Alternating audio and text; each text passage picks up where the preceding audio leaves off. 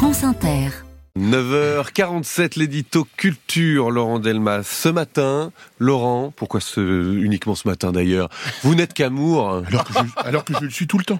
Tout simplement, tout simplement parce que je vais vous parler d'une correspondance amoureuse restée inédite jusqu'à ce jour en français, que les éditions du Rocher viennent de publier sous le titre Dear Scott, Dearest Zelda. Vous l'aurez donc compris, il s'agit des lettres d'amour que s'échangèrent de, 18, de 1918 à 1940 les mythiques écrivains américains Francis Scott et Zelda Fitzgerald. Ça commence comme ça, avec Zelda.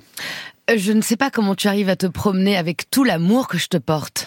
Et ça se poursuit ainsi avec lui. Je déclare que tout est magnifique. Ce monde est un jeu, et pourvu que je sois sûr de ton amour, tout est possible. Viendront ensuite les livres qui fonderont la notoriété et la légende croisée. Gatsby magnifique étendrait la nuit pour lui, accordez-moi cette valse pour elle. Mais également la légende noire que ces 300 lettres viennent heureusement contredire. Scott, l'alcoolique égocentré, aurait fait basculer la talentueuse Zelda dans la folie. La réalité est autre, tout à la fois plus complexe et plus rude, avec en point commun des hérédités dévastatrices. L'alcoolisme, chez lui, cette véritable maladie qui le ronge la schizophrénie chez elle et les enfermements successifs qui vont avec. Et cette terrible lucidité commune quand Scott écrit à Zelda. Nous nous sommes détruits nous-mêmes. Je n'ai jamais honnêtement pensé que nous nous étions détruits l'un l'autre.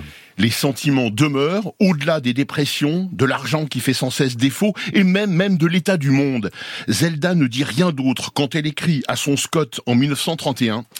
Quoi qu'il en soit de l'économie des soviétiques et du fait que le monde bat en retraite devant ses propres forces parce qu'il a été mis en déroute par son propre tir de barrage et vaincu faute d'ennemis, je t'aime. Ainsi, vont les amours de Zelda et de Scott, que l'on suit d'autant mieux que deux universitaires américains, Jackson Breyer et Cathy Barks, les accompagnent d'analyses et de commentaires plus que pertinents. Sans oublier une lumineuse et tendre préface écrite par la petite fille de Zelda et Scott, dans laquelle elle écrit en conclusion ce volume permettant enfin à Scott et Zelda, deux magnifiques oiseaux chanteurs, de faire entendre leur propre duo. Et cela jusqu'au bout, malgré la séparation des dernières années, quand Scott écrivait. Et nous avons vécu heureux, heureux du mieux que nous avons pu. En écho parfait à ce que Zelda, elle, lui écrivait et j'aime profondément, toujours, tes grands talents d'écrivain, de tolérance et ta générosité, et tous tes dons pour le bonheur. Rien n'aurait pu survivre à notre vie. Merci.